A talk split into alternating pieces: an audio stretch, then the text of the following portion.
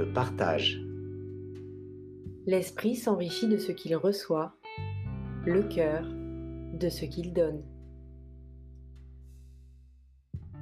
Dans la nouvelle pensée, la loi de l'attraction est la croyance qu'en se concentrant sur des pensées positives ou des pensées négatives, les gens peuvent apporter des expériences positives ou négatives dans leur vie.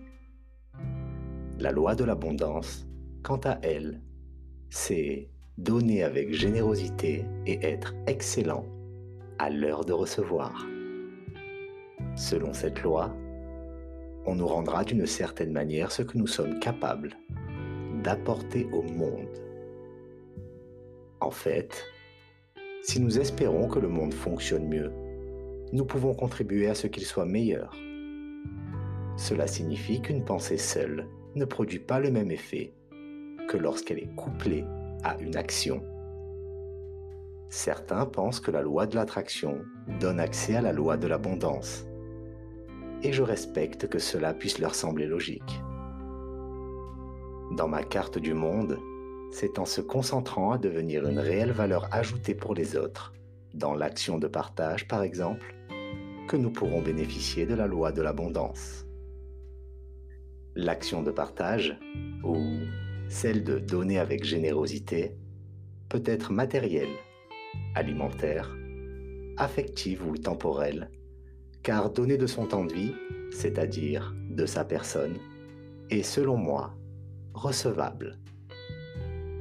Ce que nous pouvons facilement déduire, c'est que donner, partager, appelle aussi à une forme de relation. Cette dernière présente une dimension différente de celle dont nous avons parlé dans le principe de l'environnement. À présent, parlons de cette autre forme de relation toute relation fondée sur des besoins réciproques n'aboutit qu'au conflit. Quelle que soit notre interdépendance, nous nous utilisons réciproquement en vue de certaines fins, de certains buts. Si elle vise une fin, la relation n'est pas. Vous pouvez m'utiliser et je peux, moi aussi, vous utiliser. Mais dans cette utilisation mutuelle, nous perdons contact. Une société fondée sur l'exploitation mutuelle est le fondement de la violence. Lorsque nous utilisons autrui, nous n'avons d'autre image en tête que le but à atteindre. Cette finalité, ce gain, font obstacle à toute relation, à toute communion. Dans l'utilisation de l'autre, si gratifiante et si rassurante soit-elle, il entre toujours de la peur la peur d'être démasqué ou la peur de devoir avouer et assumer des ambitions douteuses. Pour éviter cette peur, il nous faut posséder, tout contrôler. Cette possession suscite la jalousie, la défiance et les conflits perpétuels. Une telle relation ne peut jamais apporter le bonheur.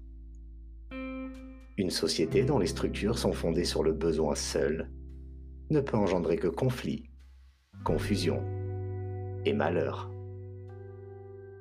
Lorsque vous utilisez l'autre à votre profit, physique ou psychologique, en réalité il n'y a pas de relation. Entre vous et lui, il n'existe en fait aucun contact, aucune communion.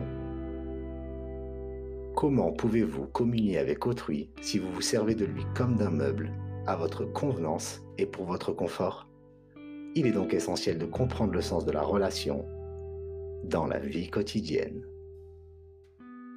Et ce serait assurément une erreur de penser que l'on puisse se connaître de manière significative, pleine et entière, en s'isolant, en s'excluant, ou de croire que la connaissance de soi puisse s'apprendre dans un livre.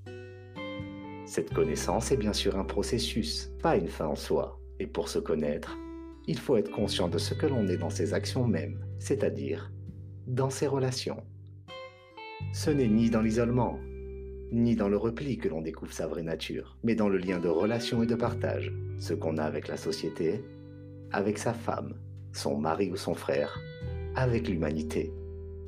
Ce que je pense, maintenant, et qui peut être différent demain, c'est d'employer ce principe pour redéfinir le sens du partage et de la relation, une bonne fois pour toutes.